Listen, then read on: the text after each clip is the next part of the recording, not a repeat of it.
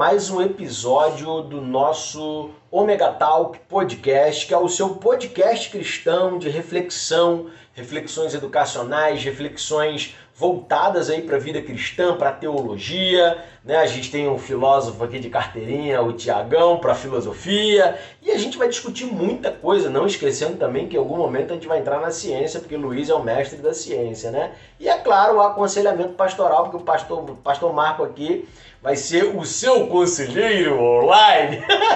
Galera, brincadeiras à parte, a gente vai estar tá retomando aqui a nossa pauta da nossa última conversa que foi sobre uh, a questão educacional na igreja, né? ou a importância do membro da igreja ele continuar estudando, entendendo que Cristo vai voltar, todo mundo vai subir, mas ser intelectual nesse ambiente que a gente vive, ou pelo menos ser reflexivo, é importante para o crescimento da igreja, para o crescimento do cristianismo, para termos mais relevância na sociedade, como o Tiago pautou no nosso último episódio. Mas agora a gente vai refletir, ainda dentro da mesma ideia, mais algumas percepções que a gente julgou importante tratar nesse episódio. Mas antes de eu começar aqui com a primeira pergunta, eu quero aqui dar um salve para o pastor Marcão, pastor Marcos chegando aí e desenrolando aí, marcando a sua presença mais uma vez no nosso podcast. Paz pessoal, esse episódio eu tenho certeza que está melhor do que o outro, então vem com a gente. Beleza, Tiagão, fica à vontade. Salve, salve galera. É, tamo aí de novo. Vamos com tudo. Hoje, já tô, hoje já tô tá acanhado, já tô acanhado já. É que vocês vão, em breve vocês vão ter imagem também, você vai, você vai ver o olhar dos caras pra mim, entendeu? Só pra me falar, salve, salve. então, segue, segue o fluxo. Beleza, diz aí, Luizão. Fala pessoal, Luiz aqui, já de antemão. Deus usou a mula, mas não queira ser a mula. boa, boa! E aí, top demais, isso aí. Né? Deus usou a mula, galera, mas não quer dizer que por isso eu vou me igualar à mula, né? E não, por incrível que pareça, tem gente que quer tanto ser usado tanto ser usado, e Tiago abordou isso no último podcast, a galera dá tanta ênfase ao, ao espiritual que muitas das vezes ser taxado de mula mas ele vai dizer assim: eu sou uma mula, mas eu sou de Deus. Eu sou uma mula, mas eu sou santo. Eu tenho o poder do Espírito Santo. Como se isso fosse sentido, né? alguma coisa. E não é, irmãos. Vamos ser muito sinceros. E querendo aqui dar continuidade ao papo da semana passada, né? Do nosso último podcast, eu gostaria de começar refletindo. E como sempre, a gente inicia com uma pergunta: é. Uh, o pastor Marcos vai dar abertura aí nessa rodada. Quais os motivos, pastor Marcos, você imagina que levam a liderança a não valorizar ou até mesmo não incentivar o desenvolvimento intelectual de seus membros? Eu acho que teriam muitas respostas para isso, mas a gente pode começar. Uh, eu acho que é uma questão, por vezes, de um líder que não é voltado para o ensino, é, algumas pessoas ainda acham que a letra mata. Algumas pessoas, por falta de ensino, fazem uma interpretação totalmente errada desse texto. Tadinho do tio Paulo. Muitas pessoas, muitos líderes ainda imaginam que não há necessidade de uma busca por uma melhor interpretação. É aquele erro que muitas pessoas cometem. É, achando que na reforma o pessoal, como passou a ter acesso à Bíblia, então cada um por si. Na verdade, a, a reforma veio para que todos tenham acesso, não que eu possa interpretar da forma que eu queira. Eu acho que. Inclusive, isso frustrou um pouco o Martinho Lutero na época. Então, aí eu acho que está por aí. Eu acho que o líder, eu acho não, eu penso que o líder que a experiência pessoal dele é muito voltada para aquilo que ele aprendeu, ah, meus momentos a sós com Deus, então ele acha que isso está acima de uma experiência. É, trabalhou um, um, rapaz comigo há uns anos, ele era um pregador, quase todo dia ele saía do, do trabalho com um terninho, era um pentecostal, né? E ia para as igrejas pregar. Sério, moleque gente boa demais. E eu fazia a FATEF. E um dia eu fui falar com ele, rapaz, você prega, né? Pô, vem estudar. Ele, não, você bota o anel no dedo, o Espírito Santo sai. Os caras você tem contra anel. É, o pior é que depois eu que eu botei, nunca mais eu tirei. E eu nem Aí- gostava de anel, mas. Eu ainda falei com ele, ah, mas como assim? Ele, não, quando o pessoal bota aquele anel de teologia, o, o, o ego infla. Falei, não, muito pelo contrário. Eu acho que se você sabe o que você está falando, você faz um serviço muito melhor à igreja, ao povo, ao, ao próprio reino. Eu acho, eu penso que de repente seja isso. O líder que por vezes não teve essa educação, ele acaba reproduzindo o modelo dele. Como eu não estudei, o outro não precisa Sim. estudar. E rapidinho, só para finalizar. E o que é o argumento principal dele? Tá dando certo. Minha igreja Isso aí. cresce. Então, Isso se minha igreja cresce, para que, que eu vou precisar de algo a mais se a minha igreja cresce, se o povo tá indo? Eu penso que é por aí. Foi, foi mal, Thiago, vai. O, Não, você- o- não, o- o pastor Marcos, vo- se você estivesse assistindo a gente online, vocês iam ver. Pastor Marcos quase deu uma, uma cortada de pescoço no Tiago, porque ele ia invadir a fala do pastor Tiago. Agora eu vou fazer a mesma pergunta para você, para os ouvintes poder lembrar qual é a pergunta e você colocar a sua reflexão. Vamos lá. Quais os motivos que você, Tiago, imagina que leva a liderança de uma igreja a não valorizar ou até mesmo incentivar os seus membros, né, a se desenvolver intelectualmente? Salve, salve família Ômega Talk! Agora sim, tô à vontade, tô em casa. Bicho besta, rapaz. Agora, susto, agora, ele, agora ele não tava olhando pra mim, me deram liberdade. Eu sou pentecostal, eu vou mesmo no espírito. Então, é pentecostal no, no sentido mesmo de Atos. Vamos- Vamos aqui. O- a ideia do pastor Marcos é perfeita. Na verdade, ele não ia cortar o pastor Marcos, eu só ia, né? É, Acrescentar com uns é, 30 minutinhos de fala. É, só ia. É porque incorre no risco de um líder desse, religioso, é, é, que acaba se fazendo valer, né? Não de- desse amparo né, intelectual, supervalorizando o espiritual. Se ele for expositivo, ele corre o risco de expor a palavra mesmo. Expor a palavra normalmente, às vezes, gera. é, primeiro, o homem olhar para dentro e perceber que não presta. Então a zona de conforto ali da comunidade já, já fica em xeque. Culto da Vitória já muda o nome, né? Já culto da Vitória já mudou o nome. Já deixou de ser culto da vitória. Não é tão vitória assim. Então por aí vai. Então acho que o cara, quando ele passa por uma boa formação teológica, ele, é aquilo que a gente está falando no último né, podcast, você percebe que ele fica muito mais é, é, propenso. Claro que ninguém vai ser perfeito, é dependente da graça, é natural, cara. O Espírito Santo ensina todas as coisas né? Como foi bem colocado, né? Ah, essa máxima de que a letra mata. Pô, vai ver o contexto. A perícope. Perícope é um pedaço, uma porção completa do texto. Estou explicando aqui para os nossos, nossos ouvintes aí. É uma porção completa do qual você tem. É igual uma redaçãozinha dissertativa. Você tem começo, meio e fim. Você não pode pegar, cara. Tem um cara aí, numa, no meio, que a gente não vai falar o nome, mas que comenta bastante que, né, um texto sem contexto é pretexto para heresia. E é uma verdade absoluta, cara, é uma verdade absoluta.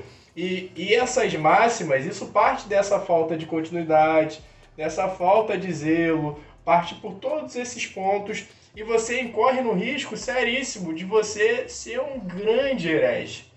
Um grande. Ninguém tá. é, é, é, ninguém tá isento de cometer erros. Ninguém tá isento. Como eu disse, somos. Dependemos da graça, dependemos do Espírito Santo de Deus estar nos direcionando. Mas quanto mais nos esforçamos em prol, né, nos aperfeiçoamos na palavra, que é o mandamento deixado por Cristo, senão não teria deixado mandamento para começo de conversa. Porque se não precisasse se aperfeiçoar, ele não deixava mandamento nenhum.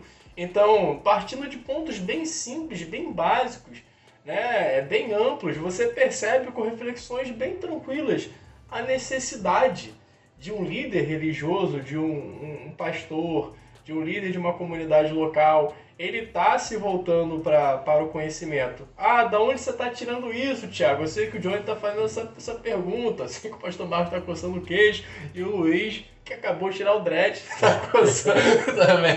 O dread. o moleque. A ideia do Agostinho de Pona, um dos pais da igreja.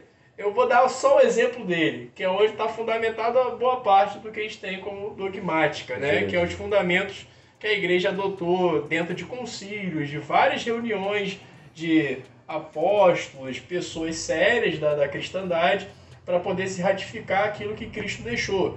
É, e combater aquilo que falavam que Cristo tinha deixado que não tinha nada a ver com o que Cristo tinha deixado, que se chama heresias. E se tinham os heresiarcas, que eram os que falavam para benefício próprio. Sei que pode parecer com os dias de hoje, mas eu tô falando do século IV, depois de Cristo. Eu achei que tá muito- falando achei que, você- achei que, esse jornal fosse de hoje. Não, não, parece, parece Mais que tá atual que o de amanhã. Parece que ele tá, parece que ele tá vivendo essa resenha aí, né? Mas é do século IV isso aí. Ele era um cara, pô, professor de retórica, dava aula em, no Império Romano, na África, em Pona. O cara era extremamente. Criador dos liceus. É, o cara era extremamente dotado de, de uma capacidade intelectual e se esmerilhava nisso. Se aperfeiçoou. Ah, pô, por que, que ele foi uma referência e tal? Claro que foi porque Deus o chamou, ele teve a sua conversão. E é lógico, mas Deus utilizou-se de toda aquela cognição dele, de todo aquele aperfeiçoamento cognitivo dele, toda a busca intelectual dele, de toda a graça derramada sobre ele para trazer os fundamentos. Se ele fosse um cara que mal soubesse é, o que era a figura do Cristo, ele não poderia fundamentar algo a respeito do Cristo. Então são questões muito simples. Você, ah, ah, pô, mas isso aí tá fora da Bíblia, né? Um pai da igreja, isso é história da igreja. Ah, beleza, a gente pode ir para Paulo. Paulo, Paulo. Paulo foi quem? Saulo era citado por Sêneca. Sêneca foi um dos professores de Nero, no- também no, no Império Romano. O cara era um proeminente filósofo. Tanto é que Paulo vai reivindicar ser julgado em Roma, em Roma, não só pelo fato dele ter cidadania romana também, mas pelo fato dele ser filósofo. Filósofo nesse contexto helênico, que é o contexto em que Cristo estava aqui, o Cristo histórico, quando ele encarnou, ele passou pelo seu ministério terreno, esse contexto da cultura grega dominante, né, da fala grega, esse contexto helênico, o filósofo tinha uma, uma, uma importância extremamente grande. E Saulo, assim também o era. Depois ele vira e se torna Paulo, e você já conhece o conhece como um apóstolo aos gentios, muito mais utilizado do que Pedro, que nos parece não ser limitado, mas que não tinha tanta capacidade cognitiva e tinha uma certa inclinação judaizante. né? Deus teve que ir lá mostrar o manto, aí entra o pentecostal, né? E manto, e desceu, e as carnes que não eram puras, e ele tentando trazer e trabalhar para o ambiente de Pedro, só que ficou a cargo de Paulo. Então, olha, a, olha a, a, a importância que tem você desenvolver. Isso não é, isso não é, é, é retido aos primeiros séculos da igreja. Na verdade, isso está aí para a gente viver mais do que nunca, porque hoje nós temos todo esse amparo. A gente tem todo esse aparato teológico para a gente se debruçar. Os caras estavam sem nada e construindo algo a partir por partindo por vezes né, da, é, de uma fonte, uma fonte oral, de um testemunho oral, é, sem muitas fontes documentais. Era uma dificuldade imensa para separar aquilo que era realmente dito por Cristo e aquilo que outros atribuíam que Cristo tinha dito para se beneficiar. Então hoje a gente não tem desculpa. Hoje a gente tem acesso, a gente não tem desculpa. Então, mais do que nunca, a gente não pode né, se debruçar, se acomodar e supervalorizar o espiritual em detrimento daquilo que Deus mandou com que nós fizéssemos, que é buscar é, dia após dia, nos aprofundar dia após dia no conhecimento da palavra. Lembrando que não citei, não expliquei bem essa palavrinha na outra fala minha e fui cobrado. Fui cobrado pelo Espírito Santo, meus amigos de Deus, a respeito de sinergia. É a força que você emprega de forma muito simples, a força que você vai empregar, que você vai buscar né, para poder alcançar isso também.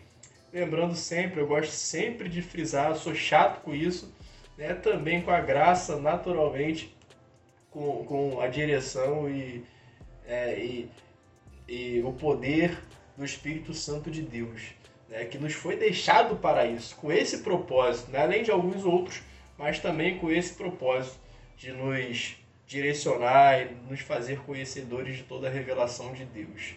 Né? Ah, mas depende também do nosso, do nosso passozinho ao encontro disso. Sim, só para a galera também, já que você entrou nesse assunto novamente, né, como se a gente tivesse obrigado ele fazer isso, ele fez porque ele quis, mas tudo bem. ah, pensando em teologia, a sinergia é mais ou menos isso aí que você falou. É como se você, junto, né, em equipe, trabalhasse com o Espírito Santo. Ao contrário do monergismo, que é a ideia de que Deus vai mover e vai fazer todas as coisas, né? Como se é, é, como se eu não. Na verdade, o conceito aqui não é nem que a gente só recebe por ficar de braço cruzado. É porque a gente não pode fazer nada, porque a gente é caído, porque a gente é isso, porque a gente é aquilo, a gente não consegue fazer. Então, assim, na teologia, a ideia do sinergismo é você cooperando, é você de alguma maneira em com o Espírito Santo produzindo força. E do monergismo só vem de Deus. Mono um, né? E a ideia de sinergismo é como se fosse a, essa dupla ação aí. Eu que temos o mestre Israel, Johnny. É, na verdade eu, sou, eu, sou, sou filósofo. Não, não, na verdade eu, teólogo, eu só né? tentei porque quando a gente fala de, de sinergia e de monergia, se a gente é, não, e se a gente partir para filosofia, meu irmão, dá para abranger de uma maneira bizarra. E a ideia aqui é só pensar nisso. É eu e o Espírito Santo trabalhando Isso. ou ele sozinho. Essa, essa é a ideia. Luizão, eu vou fazer a mesma pergunta a você para a gente dar continuidade aí o nosso papo. Quais os motivos você uh, imagina que levam a liderança, né, a liderança de uma igreja, a não valorizar e também não incentivar o desenvolvimento intelectual dos seus membros? Eu penso que a gente tem uma estrutura eclesiástica muito é, centralizada e muito passiva. É, a gente tem a centralidade na figura de uma pessoa só, né? E os membros eles são muito passivos no processo de vida vida cristã. Então, por exemplo, é, se a gente for parar para pensar, né, na igreja, o formato da igreja, ela é um formato em que é, parece mais um, um palco onde a pessoa vai ali, palestra, passa a informação e a pessoa que está sentada lá, ela só ouve e absorve aquilo que está sendo falado lá naquele palco. Então, esse tipo de estrutura, ela não, não cria nenhum estímulo para que é, o outro ele consiga chegar na, na, na é, consiga crescer, né? consiga continuar o, o, seu, o seu crescimento né? intelectual, porque ele não participa do processo sabe? A gente só tem a figura do líder, do pastor, expondo o conhecimento dele, mas a gente não tem uma troca. E a ausência dessa troca, ela não, não, não cria nenhum, nenhum estímulo para que esse procure essa formação. Então, por exemplo, você tem o pastor que está falando, né, que está é, expondo o conhecimento que ele tem, mas o membro, em maneira nenhuma, é, é exigido ter um conhecimento. Então, para ele, tanto faz, tanto fez o conhecimento que ele tem porque em nenhum momento ele é desafiado a expor esse conhecimento dele, sabe? Só que o problema é que esse membro muitas vezes não pensa que é, ele nem sempre vai estar ali dentro da igreja dele, no círculo fechado. Amanhã ele pode estar no, no ambiente de trabalho dele, amanhã ele pode estar numa faculdade, e esse conhecimento vai ser exigido.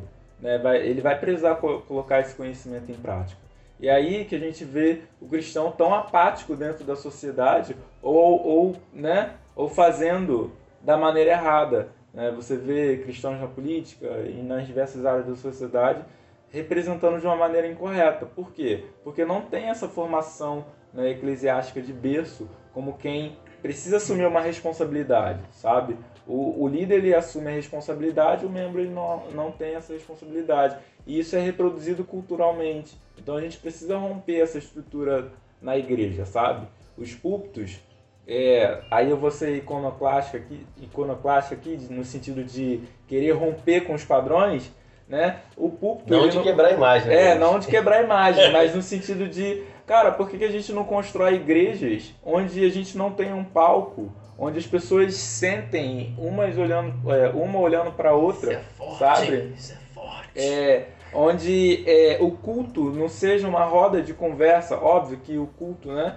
Ele tem o um momento da adoração, mas a exposição da palavra ela precisa ser um momento ativo para os membros também. Os membros eles precisam naquele momento é, expor suas dúvidas e ser desafiado a comentar aquilo que eles pensam ou desafiado a depois, pelo menos, buscar mais conhecimento em relação àquilo que foi trabalhado. Rapidinho, né? a igreja dos primeiros séculos eram assim, ok? Pode então, assim, é, a gente está reproduzindo um modelo que nem bíblico é, se a gente for considerar que as igrejas do primeiro século eram dessa maneira.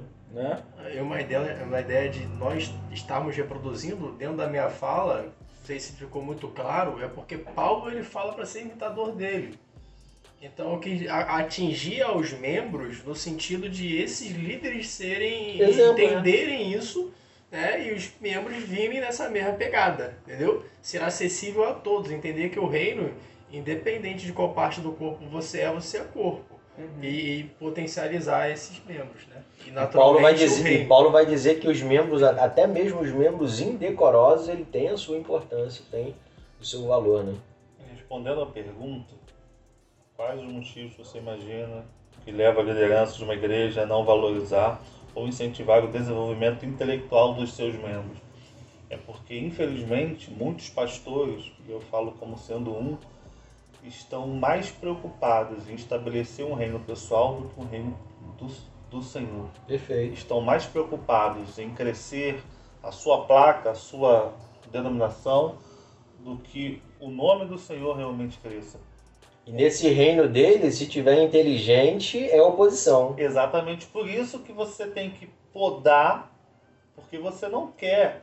Porque se a ideia é fazer com que nós tenhamos o reino do Senhor crescendo, você quer que membros pessoas ativas, reflexivas, que, que possam ir a campo a ganhar novos membros. E quando você está preocupado com o seu reino pessoal, o que, que você quer? Que se reproduza o seu modelo. Perfeito. Você vê que desses pastores mais famosos aí, você vê que o cara que anda junto com ele, até o jeito de falar é igual, porque ele reproduz. Ele, ele só está preocupado com que o outro faça aquilo que ele quer. E aí imagina se esse cara vai para a Bíblia e estuda e lê e percebe que aquilo que o líder dele fala não é tão bíblico assim. O reino pessoal dele vai ruir. Mas você acha que esse processo, né, ele é, é 100% consciente ou você acha que é uma reprodução social? Porque se for realmente consciente, a gente tem um problema grave na igreja brasileira. Deixa, mas eu né? acredito que não seja Deixa consciente. aí minha praia. Em posso, todos os momentos, Posso né? dar uma abraçada? Pode dar uma abraçadinha de leve? Pode, pode dar uma abraçadinha? Sim, Posso? Pode, pode. Por gentileza? Pode. Eu vou chegar de voadora não, vou chegar, de, vou chegar devagarzinho. É devagarzinho. Pra frente eu vou citar aí, vamos citar, vamos fazer nossas nossas propagandas e tem uma obra minha que eu falo exatamente dessa reflexão ah, sobre o movimento. Nós. Sobre o movimento. A obra dele, pessoal, é um livro, tá? É um Fala logo o nome do livro aí, faz logo a propaganda. Pentecostalismo, neopentecostalismo, territorialização e suas relações de poder. olha, mas olha, olha o tamanho do, tá do nome do livro. Só por aí já deu Autor pra ver que é Thiago Vale. Quiserem procurar lá já para ter um spoiler, tem a amostra grátis lá para geral. Aí, nessa perspectiva de briga de relação de poder, você falou, ah, será que é consciente? Senão ele tá lascado. É essa é a ideia. Aí eu te falo, é porque é estabelecido dessa forma. Não é por acaso, é estabelecido. Na, é, é uma questão de pesquisa, eu consegui constatar, claro, voltando aqui, ainda mais que a gente é de história, a gente nunca generaliza nada, mas a gente analisa correntes, analisa movimentos. Naturalmente, eu peguei algumas denominações que encabeçaram esses movimentos, tanto o Pentecostal Brasil, né, com o Gurna Ving, Daniel Berg, chegando depois formando, aí não tem problema falar, que é a Assembleia, que foi a fundadora do movimento pentecostal aqui, lá por volta de 1910, e depois, né, na virada da, do século passado, você vai ter movimentos neopentecostais que eu preciso nem citar o nome, né? Começa com U e termina com sal. Mas é um movimento, é um movimento em si, é uma corrente em si. né, que encabeça com o Ed Macedo. Ele também, isso aí também não é segredo, ele é o cara que traz esse movimento neopentecostal para o Brasil. Ele estuda esse movimento, aí que está o consciente, o social e o seu efeito, porque ele traz um modelo já estabelecido com outro parâmetro nos Estados Unidos, de perspectiva de estilo de vida americano, pautado no capitalismo e no, viver bem. E a teologia entrou nessa ideia de prosperidade.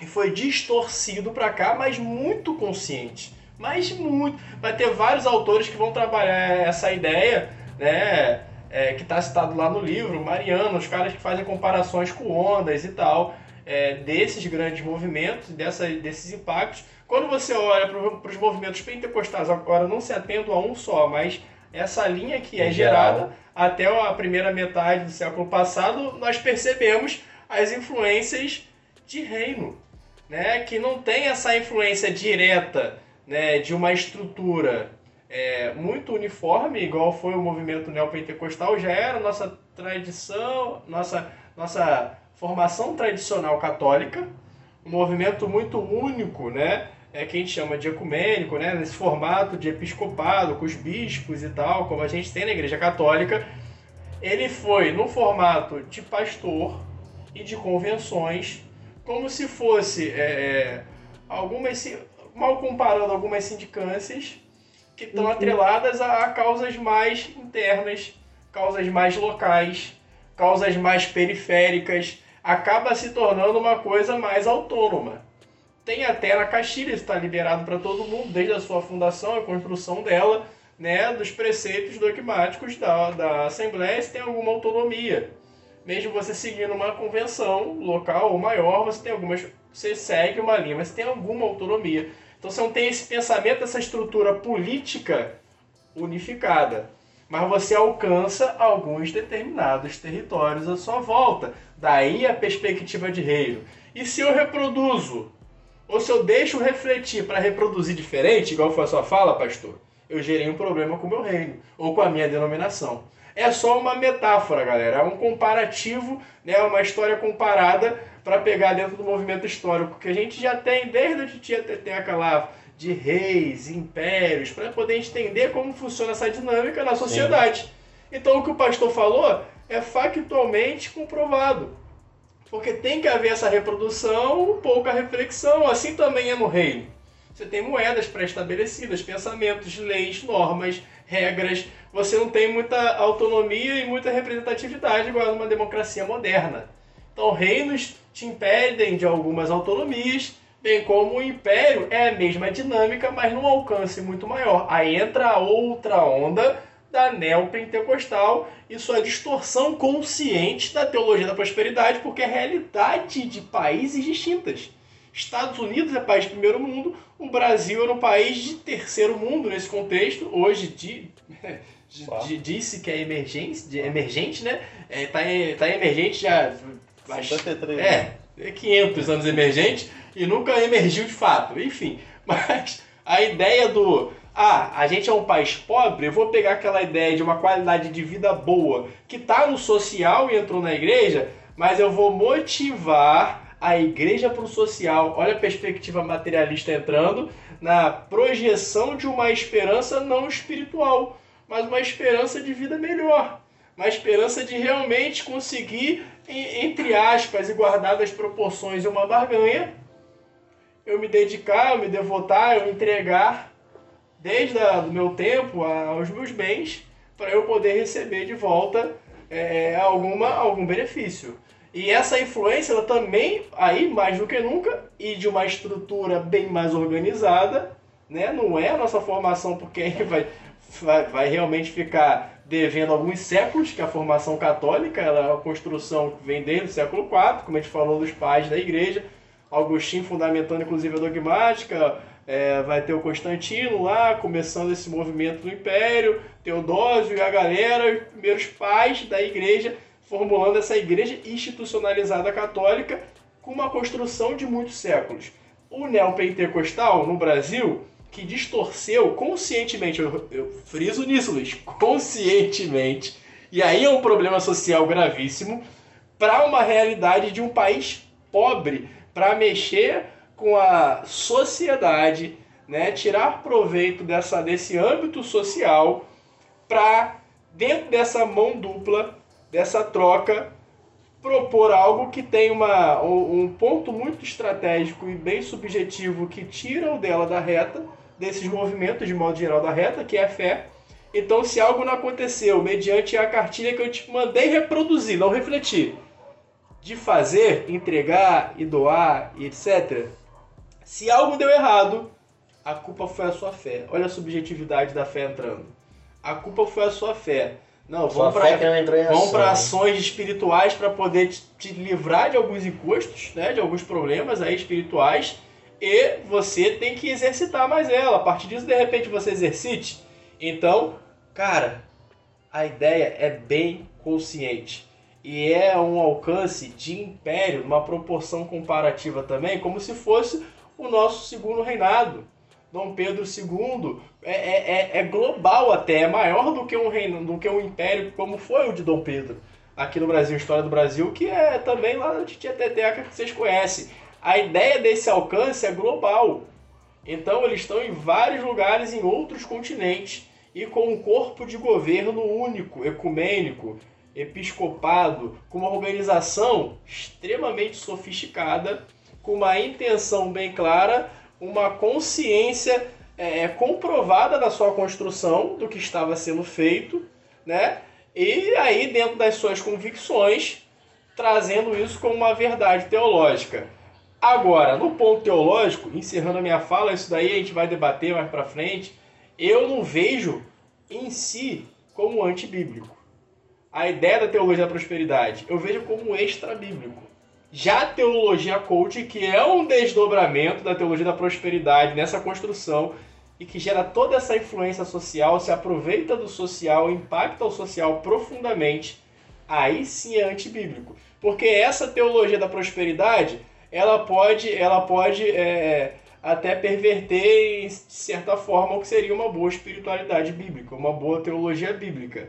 Porém, ela não inverte no sentido que a coach faz, de colocar no centro de tudo o homem. Mas, Thiago... Ainda assim é Deus. Agora, a intenção por trás dessa ação de que Jesus Cristo é o Senhor é questionável. Então, meu Senhor. Entendeu? Ela abre o precedente para te colocar no. Mas se você não está no centro do universo, você está no centro das ações do universo. Eu tenho muita dificuldade com essa questão da teologia da prosperidade, porque para mim quando ela tira o foco daquilo que é eterno e traz o foco para aquilo que é terreno, bens, casa, fama, é a construção social. Isso acaba não isso não é antibíblico? Eu vejo, não, eu vejo como é uma... nosso assunto. Não, aqui. sim, eu acredito. Na verdade, na verdade, deixa eu falar uma coisa, inclusive, para o nosso ouvinte ficar bem atento. O professor Tiago está falando da teologia da prosperidade, pensando na raiz da teologia da prosperidade Sim, e a, histórico. A, ele está pensando nisso. Social. Porque a teologia da prosperidade que, que é pregada aqui no Brasil, né, que começou a vera mesmo a partir da década de 80 e 90, isso é um câncer, galera. Isso é um câncer. Quando trouxeram de lá para cá, trouxeram fazendo pior do que ela já era. Então a teologia da prosperidade é um desdobramento da teologia liberal e virou sim um câncer para a igreja. Hoje só existe a teologia coach por causa da teologia da prosperidade. Então ela é um câncer. A integral Eu, também os meus alunos estão tá cansados de ouvir isso, dizendo que teologia da prosperidade é um câncer, porque de fato é um câncer. Só que é aquilo. Tem câncer que pode se instalar no corpo de alguém e a pessoa demorar anos e décadas para morrer, mas vai morrer com aquela praga. A igreja tá do jeito que tá por causa disso. Porque hoje nos Estados Unidos, a teologia da prosperidade transformou as igrejas em cinemas, boates. Hoje a Holanda, que um dia já teve um certo tipo de protestantismo, a própria Inglaterra de John Wesley, acabou por causa da teologia da prosperidade. Então, Claro que Tiago, aí, pelo menos é o que eu acredito, né? De repente não, de repente ele vai falar assim, não, eu sou a favor até hoje dela. Mas eu acredito que o que ele está levantando, e é importante falar isso para os ouvintes, porque a gente aqui já está bem resolvido teologicamente, mas tem aí alguns irmãos nossos que de repente não nem entendem muito das coisas que a gente está falando. A teologia da prosperidade atual é um câncer, né? Ou de, de 20, 30, 40 anos para cá, é um câncer que foi instaurado na Igreja de Cristo. E infelizmente isso é muito ruim. É, tô... Inicialmente pode até ser que ela tinha uma funcionalidade para um grupo específico, mas hoje, a ideia, a ideia é se tipo assim, eu realmente eu trabalho uma crítica social. Sim. Então, por isso que eu peguei bem na consciência o seu livro social. segue nessa é, linha. Não é uma linha teológica em si. O debate teológico, eu acredito que ela é esse câncer de fato. E ela é, é, ela é estabelecida e ela cria um mal muito maior do que ela em si. Sim. Porque ela, no aspecto cultural, ela, não digo que melhorou, porque também não deu educação. Porque não pode, porque o império é a mesma ideia. Porque se o império gera reflexão da base, faz isso, a, a qual é o seminário que eles têm? São internos para simplesmente reproduzir uns poucos, é até trabalhado muito, de forma muito profissional, né, como enquanto cargo de fato. Então você percebe que não pode ter reflexão, não pode ter, não pode. Já o campo católico é diferente porque há muita reflexão. Isso é, é de, de, se destacar também, né? Mas, enfim, se olhando para o campo neopentecostal, não tem reflexão, não tem aparato educacional nenhum, não tem aparato teológico bíblico é, um bom aparato teológico bíblico nem, é assim, zero, não existe. Como um esquema de pirâmide. Quanto é. mais pessoas na base, melhor para quem está na, na, na ponta da pirâmide. Ele, ele comentou do católico, e aqui é, é um dado importante para quem de repente quiser ampliar um pouco a ideia. O Leonardo Boff, como um grande mestre da teologia, ele até vai trazer uma certa teologia um tanto quanto voltada para o social, que é a teologia da esperança, se podemos assim dizer, né? Que é uma teologia mais, entre aspas, assim, muito parecido com o marxismo. A gente teologia também, mais é, social. É, é uma teologia, assim, que ele vai importar, mas de onde que ele importa? Não é dos Estados Unidos é dos países sul-americanos. Porque aqui a gente tem pobre de fato, pobre é, marredeci, pobre que sabe que é pobre. Isso aí. Então, essa foi até uma, uma, Acho que a intencionalidade ainda foi muito mais genuína. Claro que Eu falei visão... teologia da esperança, perdão, teologia, teologia da, libertação, libertação, é um termo, é. Esperança é múltipla, foi mal, ela, ela, é mais genuína, mas acho que ela cabe mais nesse aspecto meio que utópico, sonhador, do social, né? E também, enfim, não, não é uma, uma linha filosófica que acredite que partilhe de uma boa teologia bíblica, é a ideia marxista, uma ideia de, de socialismo, uma ideia de que a natureza do homem ela, ela é boa e as convenções, é, é essa, essa, essas questões, né? é Rousseau de novo, essa, essa ideia das convenções é corromper esse homem que é bom, então vamos trazer uma planificação, vamos trazer uma igualdade, tá? A igreja tentando estabelecer uma ideologia, claro que o aparato teológico de Leonardo Boff ele é muito mais profundo. Sim, sim. Inclusive, assim, o desdobramento disso com as comunidades eclesiais de base é assim, é, eu acho que chega a um tom de uma igreja primitiva. Assim, guardadas proporções também, sim, sim. mas que chega perto de, de um tomzinho das, das igrejas primitivas na essência, mas aí continuam vinculadas às grandes instituições, catedrais, etc. Então acaba ainda em alguns pontos é, se, se aliando a esses efeitos políticos maiores que a gente historicamente entende que corrompeu a igreja primitiva na sua boa teologia bíblica por interesses políticos.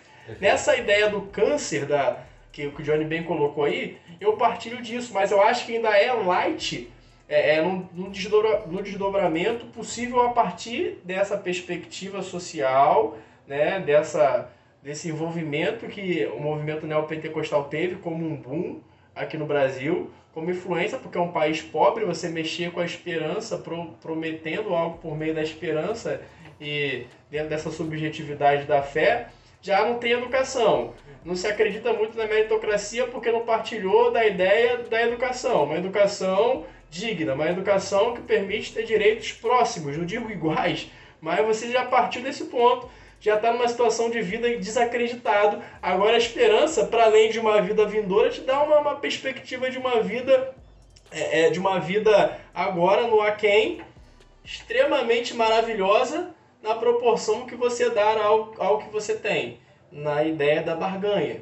Então você tira totalmente a perspectiva de reino, você colocou aí meu senhor, né, essa ideia do meu senhor e tal Mas eu, eu acredito, assim, teológica não é a discussão aqui em si, mas acredito sim nessa perspectiva de um câncer, do, do que foi gerado por meio dessa teologia, que foi criada como uma nova teologia, não é da sua origem, mas que foi construída aqui no Brasil para atender essa realidade com essa consciência social, se aproveitando disso. Tanto é que explodiu e se tornou um grande império em projeções de domínio, de influência territorial, domínio e sua estrutura bem montada, né? E essa, é, é, essa raiz que foi criada ali na década de 70 para cá, ela possibilitou a teologia chegar no patamar que está no Brasil, chamada de teologia coach. Aí sim eu não consigo ver esperança. Porque ainda olhando para a teologia da prosperidade, você ainda, você ainda consegue perceber no contexto social as suas nuances e você torce para que esse efeito de império ele se desdobre em uma boa teologia bíblica. É, claro que uma renovação, como foi o processo da, da Igreja Católica institucionalizada, tem sido o processo. Você torce para isso. Agora, na, na, medida, claro que lá no, na Reforma, no século XVI, né, um pouquinho mais à frente, você vai ter a Contra-Reforma, a gente percebe que a igreja ela, ela reafirma aquilo que estava fazendo de mal. Mas ela também não avança com ideias novas ou mais perversas. Já no movimento da teologia da prosperidade, você não percebeu uma reafirmação dentro daquilo que se pautou a teologia da prosperidade. Você é, é, assim, é o que eu percebo dentro do campo da teologia que foi por um caminho sem volta que é esse caminho da teologia coach. Que aí sim, aí não é mais o meu Senhor, não é o Senhor de ninguém, não é o nosso Senhor. Aí é o homem, é visão antropocêntrica. Entendeu? Aí eu já acho que aí, aí foi de encontro com tudo que a Bíblia coloca, que é centralidade em Cristo. Mas claro é que a visão, é uma piora exponencial. A visão, a visão Começou lá no, visão, na teologia liberal, a visão, piorou na teologia. Teologia liberal do século XIX. Aí veio é, o movimento neopentecostal, né? Já ficou mais sinistro. Agora a teologia coach. A próxima, com toda certeza, já não vai ter nada a ver com o evangelho mais. Entendeu? Não, a, a próxima coisa que a gente já tem um movimento que ele saiu do coach, mas ele ganha novos contornos, que é a pregação da teologia da hipergraça. Né? É. Uma graça fajuta, meia boca de um Deus que não é bíblico é um deus bobão, é um deus pai idiota, bobão, Emocional, crianção, tá entendendo? Que não quer deixar o filhozinho triste porque não deu o carro zero, a casa ou alguma babaquice que o ser humano Perceba almeja. quanto que ainda tem da teologia da prosperidade. Exato. Porque você, sabe, ainda tem uma visão capitalista aí na... Exato, na... exato. Mas é, então, a igreja teologia. se tornou uma, uma empresa, o membro, ele procura a igreja que dê um melhor ar-condicionado, que dê um melhor assento. Ele não vai sair da casa dele para ir numa igreja que está com o ventilador quebrado, para é. ficar naquele calor. Por quê? Porque ele está pagando. Essa relação de cliente. Ele paga a mensalidade dele, entre aspas, dizem. E ele é paga. E aí é ele não quer ouvir algo que o confronte, que o traga, que o mostre quem ele realmente é à luz da Bíblia. Ele quer ouvir aquilo que vai massagear o ego dele. Uhum. E aí a falta de ensino. Você acha que nessa situação progressiva do qual você colocou, que é realmente um fato, né? Como vem na teologia liberal, século XIX, Alemanha, e chega aqui na teologia da prosperidade da América do Sul, né? Passando pela origem dela nos Estados Unidos. Você acha que a, a, a perspectiva de uma geração agora Z, né? Z, ela é de, de reforma ou ela é de fim de, de uma teologia bíblica e vamos viver o apocalipse zumbi? É, qual é a ideia em si? Cara, eu, eu acredito Escatologia que, que seja acabar o mundo e levando em consideração, né, e a gente falou isso no, no podcast 2, né, é como a, a nossa geração hoje em dia ela é, ela é sabe, ela tá complicada no sentido de escolhas e de ser dona das próprias escolhas, eu acho que a tendência é ir piorando, porque ela tem uma gama né, de, de, de coisas relacionadas à teologia, né? E tem muita coisa ruim disponível para ela poder escolher. Então, dificilmente a gente vai ver um movimento para voltar aquilo que era bom lá de trás. Porque normalmente o ruim não faz com que ela se conserte di diante de Deus. Na verdade, a teologia falsa, ruim, ela deixa a pessoa viver do jeito que quer, e isso para mim que é o pior. É, Acreditando que tá bem. E fazer, fazendo o que tá quer, né? Tá, tá assim, tá, Alienante, né? Tá, vai ter uma multidão que quando chegar diante do Senhor, vai tomar um susto. Porque vai falar, Senhor, ó, eu cantava, eu expulsei demônio, eu tinha canal no YouTube, a galera me chamava de pregador, de pastor, mas e aí? Com boa intenção até. Uhum. Alguns, sabe? Sim. Com, achando o que a gente faz é um caminho interessante para poder tentar sermos ferramentas de Deus para essa geração. Pelo menos para alguns. É né? óbvio essa, que- essa é a ideia. A gente não pode esquecer que a gente tem a atuação do Espírito Santo e ele Claro. vai- depende dele, né? Acho Sim. que depende muito Essa dele. pandemia, isso aí pode ser até uma outra pauta. Pode ter sido um juízo para o avivamento? É, segundo, segundo John como é que é, Piper. John Piper, né, no seu livro, ele coloca não como um juízo de Deus, mas eu também entendo como ele que Deus está no controle. É um O momento problema- oportuno para Deus. O né? problema é que a própria teologia ruim não assume isso, pô. Não assumir isso é dizer que Êxodo, é dizer que o Egito, melhor dizendo, né, Gênesis, a- a- a- e entrando na parte do Êxodo, que foi em Gênesis que a galera vai estar lá com José no Egito, e no Êxodo a gente vê tudo o que Deus faz para mostrar a sua soberania. Pô, se eu não acredito que o coronavírus pode ser algo, de repente, com a permissão de Deus, até mesmo didático, ah, de maneira disciplinar, eu não vou acreditar nas pragas Mas do Egito, por juízo- exemplo. O, ju- o juízo de Deus, falando sobre Êxodo, ele não recai somente sobre o ímpio e re- resguarda o crente? Não, sim, Mas quem só é o crente dentro do processo? É aí que tá o problema. É. Porque lá a gente está definindo crente por causa da sua, da sua nacionalidade. A gente está falando dos hebreus. Mas repare que o último, a última praga do primogênito, o judeu também tinha que pintar a portinha, filhão. Senão, Porque senão o anjo da morte ia passar o Mas carro é por também. isso que eu vejo a pandemia como uma pandemia. Não, Sim. não consigo ver como juízo. Não, não, mas a Não, ideia aqui é, não é que eu no- veja como Sim. juízo. Ah, tá, não, a eu fala aqui Tá não é tá, tá, tá, isso.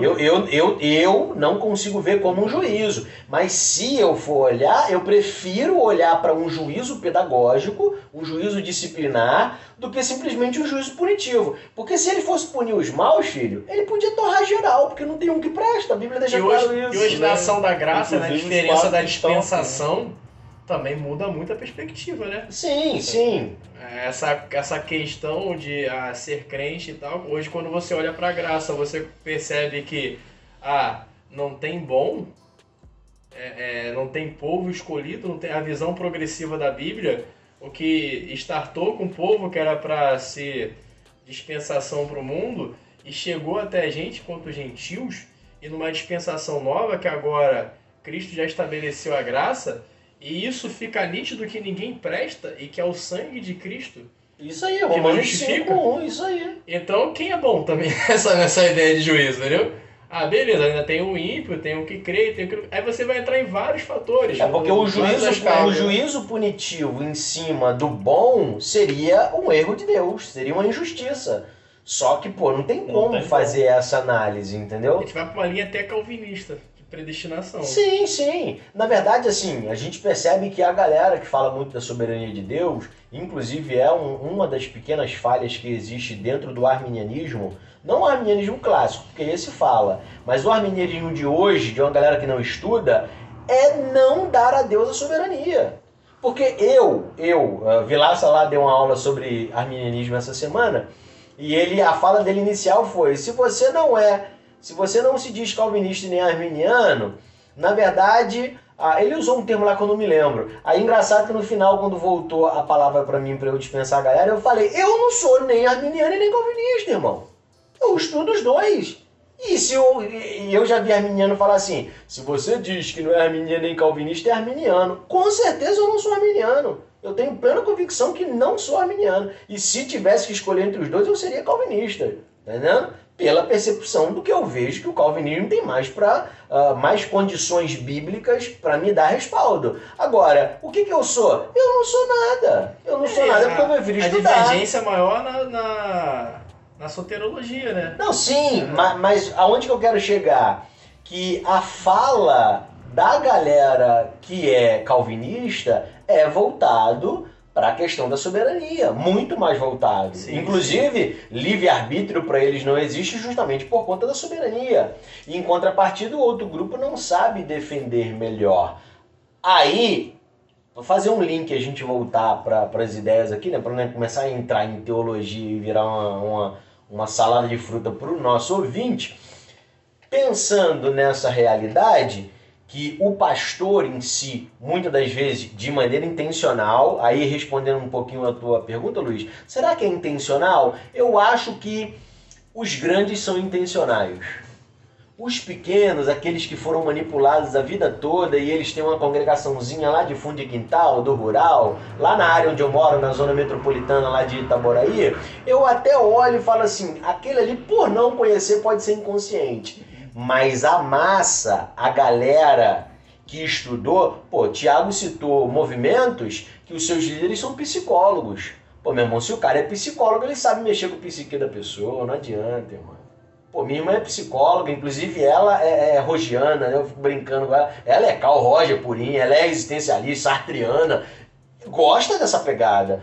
Os caras da psicologia também são esses. E são esses que são os líderes. Aí você acha que eles não estão, de maneira consciente, dando banda nos membros dele, não deixando desenvolver. Prova disso é que grande parte dessas megas igrejas, quem são as pessoas? Repare, eu até falo isso muito para a turma.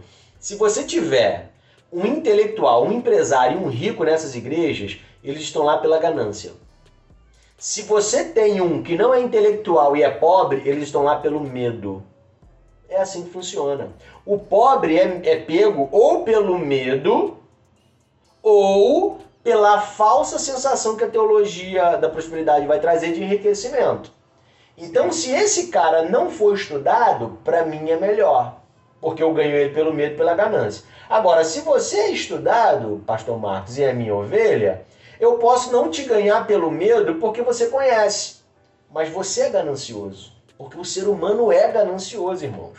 E se a gente não tomar cuidado, se a gente não guardar o nosso coração, é claro que a gente vai querer se, se aliciar aos sistemas da vida. Com certeza. E esses são esses sistemas que vão fazer o quê?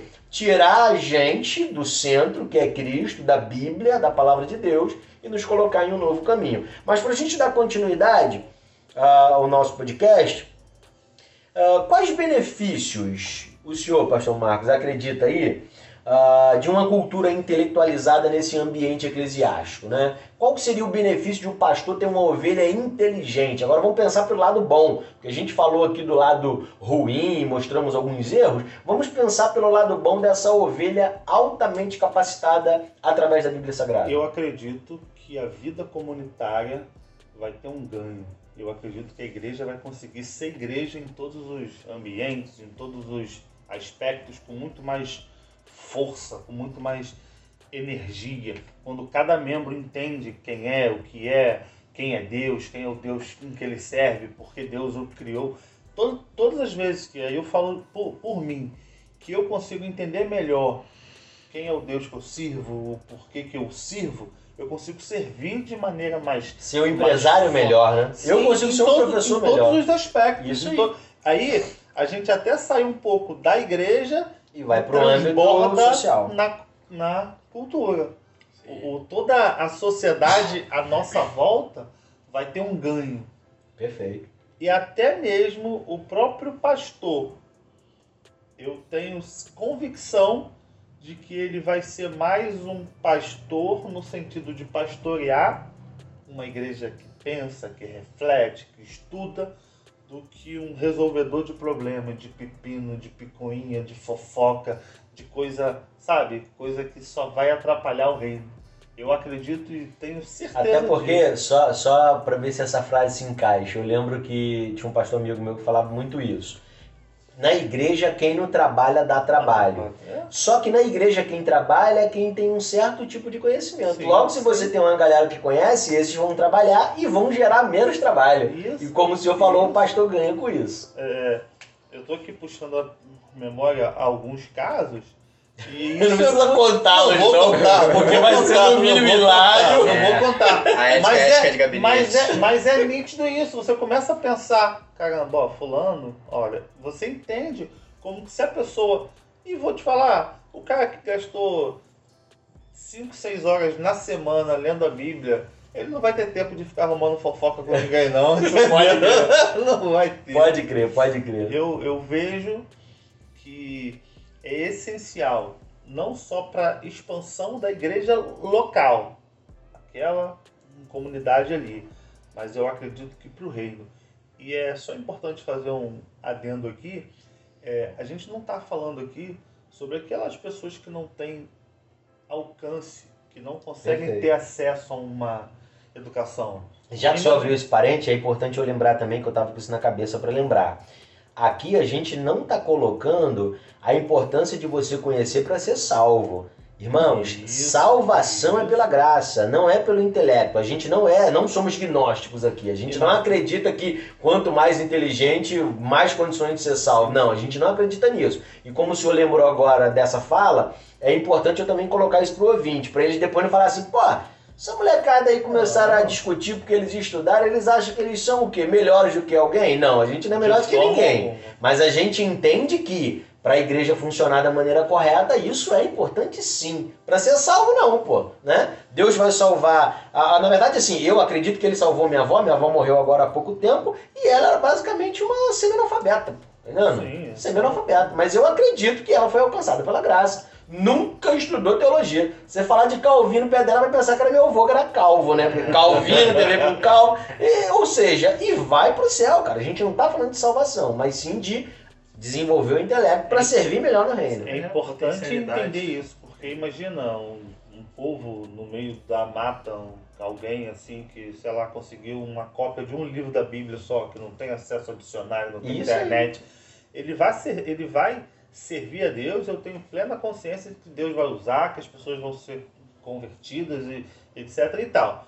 A nossa crítica aqui é em cima daquele cidadão preguiçoso que fica Isso 3, 4 aí. horas vendo série, mas Isso o aí. miséria não tem coragem de É, é, pegar. O cara maratona uma série de 20 seria, episódios. seria o vagabundo gospel? É, como a onda agora é gospel, né? Seria o vagabundo gospel.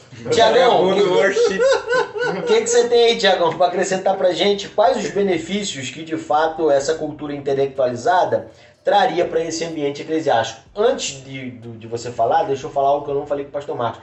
Pareceu que a ideia que eu, na minha primeira pergunta ao pastor, que esse intelectualizado fosse só um grande conhecedor da Bíblia, mas não. A gente está falando aqui de alguém que pode atuar no reino através da advocacia, da medicina, sendo um bom pedreiro, um bom padeiro, uma confeiteira, um professor como a gente Dá é. A gente está falando, ah, dá. a gente está falando aqui do campo abertura intelectual. O que, que a igreja, né, o que, que esse ambiente eclesiástico poderia ah, ah, sofrer no bom sentido através de benefícios? É, biblicamente também a gente tem os talentos, né? Fazendo o que com os seus? Cara pálida.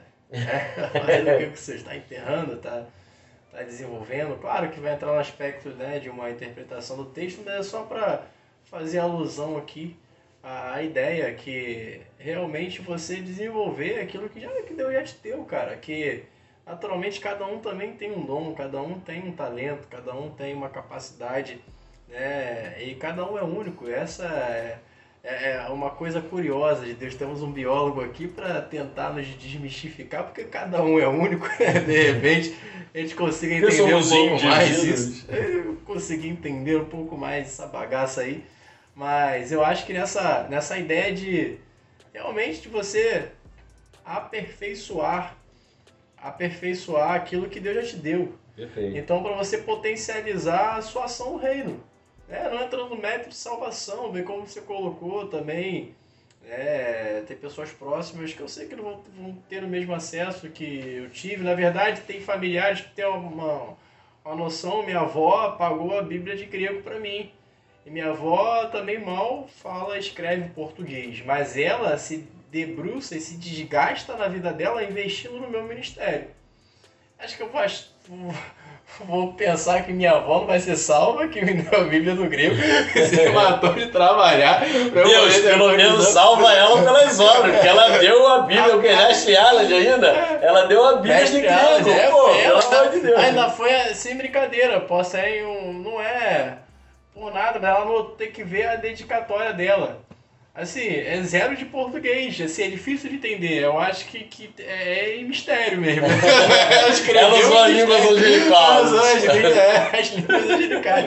Ela já gosta não refletir. Eu já vi até a voz do mistério. É, Agora, foi dedicatória dele em grego. É, é, foi tomada, tomada pelo Espírito. Na hora de dedicar lá, eu consegui entender também. Acho que, que percebi o dom de interpretação na hora, entendeu? Aí, então, então eu tenho essa consciência, não é essa fala, mas é deixar claro aí para quem nos ouve que realmente a gente está fazendo uma crítica aos vagabundos gospel, cara. É, isso que fique claro, porque é, nessa perspectiva da consciência entra inclusive o pecado que não tem perdão. É, qual o pecado da blasfêmia? Eu falar alguma coisa contra ou atribuir algo ao Espírito Santo, é por vezes a gente faz isso na vida, crucifica Cristo o tempo inteiro. Agora a questão é o quanto de consciência você está colocando nisso. O quanto de intencionalidade você está tendo naquilo. A, a ideia aqui é essa. A gente não está falando daquele dos irmãos que não podem, não têm acesso, tem alguma limitação. Mas, cara, tem uma, uma fé genuína. Então, naturalmente, acredito que, que serão salvas, né? Tem mais chances do que muitos intelectuais que trabalham supervaloriza cognitivo. A ideia é o equilíbrio, como Paulo coloca. Não é supervalorizar o espiritual nem o cognitivo, mas entender que essa sinergia, essa ação em conjunta do homem com o Espírito Santo. Então, a, a fala é essa. Acho que a ideia de você criar é, uma igreja mais intelectual, né, ou desenvolver a cognição dessa igreja, né, claro, dentro principalmente partindo de, de um desenvolvimento cognitivo, é, um aperfeiçoamento, um aprofundamento das escrituras sagradas. O maior erro da acho que o maior acerto da reforma também foi o maior, maior erro. Somente as escrituras. Ok, vamos é, as imprensas móveis, né, os tipos móveis de imprensa de Gutenberg, vamos traduzi-los e levá-los para o mundo inteiro. Agora a escritura é o suficiente. Beleza, mas você trabalhar ela é, é por base de manipulação e reprodução ou simplesmente ao seu bel prazer, você também comete um monte de erros. Você vai cair um monte de heresia, você vai entrar às vezes em buracos que vai ser difícil de sair. Então, é, é trabalhar juntamente com aqueles que Deus também capacitou, os mestres, Sim. Trabalhar o corpo de Cristo que, que Deus, Deus dá uma função, Deus dá um talento. E aqueles que não têm esse dom e essa vocação fiquem tristes. E não achem que ah, eu não vou alcançar, eu não vou conseguir. Você tem que ter essa base, ter essa dedicação, mas de repente seu campo é na área da medicina. Você vai ser um médico e vai alcançar vidas através da medicina, exercitando a sua fé, mas naturalmente você não vai negligenciar as escrituras. Você não vai ser um mestre nela, mas também você não vai negligenciá-la. E vai ser um ótimo médico, vai ser o melhor médico que você puder ser. Cortella fala isso. Você tem que fazer o seu melhor com o melhor que você tem, não esperar ter o melhor para fazer. Isso aí. Então a ideia é essa. Então a minha fala final aqui é essa daí. Espero que os irmãos tenham entendido, que os ouvintes tenham entendido e que tenha ficado claro que o nosso intuito aqui é simplesmente a reflexão e agregar no reino, né? não trazer um, uma crise para que, ah, meu Deus, eu não sou intelectual, eu não estudo, eu não. Não, toma vergonha na cara e estuda, né? Você deixa de ser um vagabundo gospel, mas não significa que você tem alguma limitação, que você não vai alcançar a salvação. A salvação vem por meio de Cristo Jesus. Por meio do sangue dele, nós fomos justificados. Só fazendo um adendozinho aqui, que eu, eu, eu, eu gosto de deixar as coisas às vezes bem claro. Uh, quando você cita, por exemplo, um dos, dos solas, né, que é Solas Escrituras, Claro que eu sei, que você sabe o significado, mas é importante porque de repente uh, os ouvintes podem falar assim: realmente eu ouvi falar negócio de solas escrituras, já que é só escritura, então eu não vou ler mais livro nenhum, não vou. Não, não, mas a ideia do solas escrituras era. Só a escritura é a autoridade máxima da parte Autoridade de Deus. papal. Por quê? Porque lá na época tinha a autoridade do Papa, tinha os escritos da igreja, tinha outros escritos por fora, outros dogmas, que eram colocados pau a pau com a, com a igreja. A fala do Papa era, né, o vigário de Cristo. Até hoje de é. Cristo.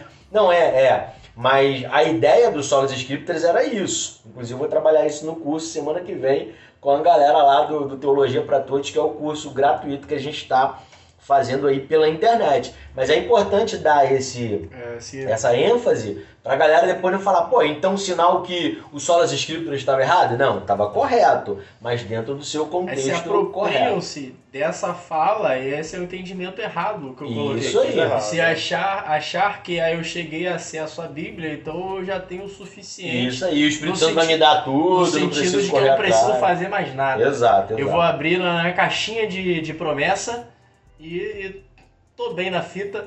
Tô, tô, sou um mega teólogo, tô bem na teologia bíblica, porque eu abri a caixinha de promessa e tava escrito lá que o Senhor é meu pastor. Nada me faltará. Faltará. Perfeito, perfeito. Ô Luiz, eu passo aqui a bola para você. Ah, quais os benefícios né, de uma cultura intelectualizada em um ambiente eclesiástico, no seu ponto de vista? Eu penso que a, a comunidade eclesiástica ela consegue ser bem assistida, é, tanto no sentido do reino, né, tanto no sentido social, porque imagina numa igreja onde você tenha é, advogados, é, médicos, professores, né, é, de, de certa forma essas pessoas podem ajudar aqueles que não, que não têm acesso ou que tiveram mais dificuldade né, a alcançar certas coisas na vida. Eu vejo que é, às vezes lá na igreja, né, muita gente vem tirar, tirar dúvidas ou perguntar coisas em relação a certos assuntos que se eu não tivesse, eh, de certa forma, né, passado por uma, por uma fase acadêmica, alcançado alguns conhecimentos, eu não poderia ajudar. Então isso faz diferença para a vida dessas pessoas, no sentido de você ajudar, de você orientar, de você é, mostrar para essa pessoa onde que ela pode chegar. Então a comunidade ela consegue ser bem assistida e, é, no caso, a comunidade eclesiástica e a comunidade no entorno. É, você, por exemplo, na sua comunidade local, você consegue ter ações que é, têm uma influência com as pessoas do seu bairro, com os jovens do seu bairro. Perfeito. Então isso eh, são benefícios que, que, a, que a igreja em si experimenta e a sociedade em volta também experimenta. E querendo ou não, né, é, não que não quero que minha fala seja interpretada como ambiciosa, mas no sentido financeiro também o reino de Deus é, se beneficia, porque é, essas pessoas que são intelectualizadas vão ter melhores salários, vão ter melhores condições financeiras que vão ajudar a potencializar aonde que o reino pode chegar. Então vão ser pessoas que vão investir em missões, vão ser pessoas que vão investir Se em Paulo não materiais. tivesse essa ajuda financeira, onde que ele chegaria? sabe? é. Paulo por várias vezes fala sobre a importância dessa ajuda financeira. Né? E assim, é, A gente fica num ambiente de tanta coisa errada falando sobre dinheiro e igreja que a gente fica até às vezes com medo de falar daquilo que Sim. é certo. É, e dinheiro, irmãos, dinheiro na Bíblia é um ponto espiritual. Dinheiro é um ponto espiritual. Não é à toa que o contraponto é justamente mostrar que mamão, se o seu coração for pautado, enraizado no dinheiro, você na verdade serve mamão. Só por aí já dá pra ver que é algo espiritual. Então o correto é a gente ter o dinheiro e administrar da melhor maneira possível, sem sombra de dúvida. Perfeito, Luiz. Terminou a fala? Então, eu encerro aqui mais ou menos a ideia, ah, pensando nesses benefícios. Primeiro, que eu percebo, em algumas igrejas, pastores ah, incentivam às vezes os líderes, os líderes não, perdão, os membros, a estudarem, a se desenvolver, a fazer um curso, a ter melhor salário, melhores empregos. Muitas das vezes, esses mesmos pastores que incentivam toda, todo esse crescimento né, ah, profissional e até mesmo financeiro, não incentivam o estudo da Bíblia. Por quê? Porque para eles, às vezes, como a gente falou aqui, é muito melhor ter uma galera fraca, uma galera que não reflete, né? porque fica mais fácil de manipular. E uma igreja, um dos benefícios que eu vejo também, é claro que daria para a gente ficar aqui com certeza muito, muito tempo discutindo, um dos benefícios de uma igreja que pensa, que reflete, tanto nas questões que envolve o, o, o intelectual como um todo, ou até mesmo as questões bíblicas, é porque a gente pregaria menos erro, teríamos, teríamos menos heresias. Por quê? Porque a heresia é fruto da má teologia. Mas se você tem um povo bereano, irmão, quero ver tu pregar heresia.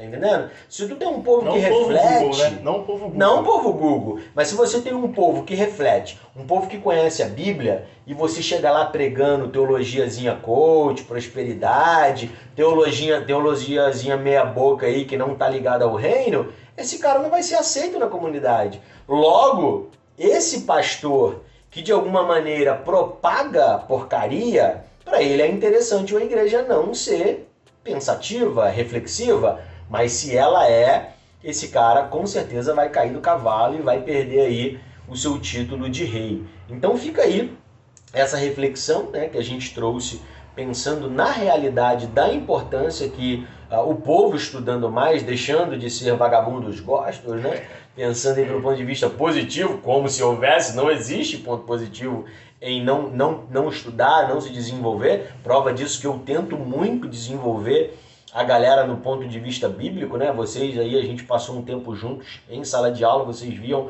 o quanto eu incentivava. Eu vejo também que o Luiz faz muito isso, né? Pastor Marcos, com a galerinha dele lá, sempre falava da importância de se desenvolver intelectualmente. E o Tiago também, como professor de sala de aula, eu sei que também é o ponto de vista dele em relação aos alunos. Então, com certeza, a, a, a nossa fala aqui é uma fala, e é bom frisar isso, é importante, é uma fala de quem está dentro das realidades, né? As nossas igrejas precisam de mudanças. De repente o ouvinte está assim, pô, a igreja desses caras deve ser muito boa, né? Não, irmão, é ruim igual a tua. As nossas igrejas é, são ruins igual a sua, é fraca igual a sua.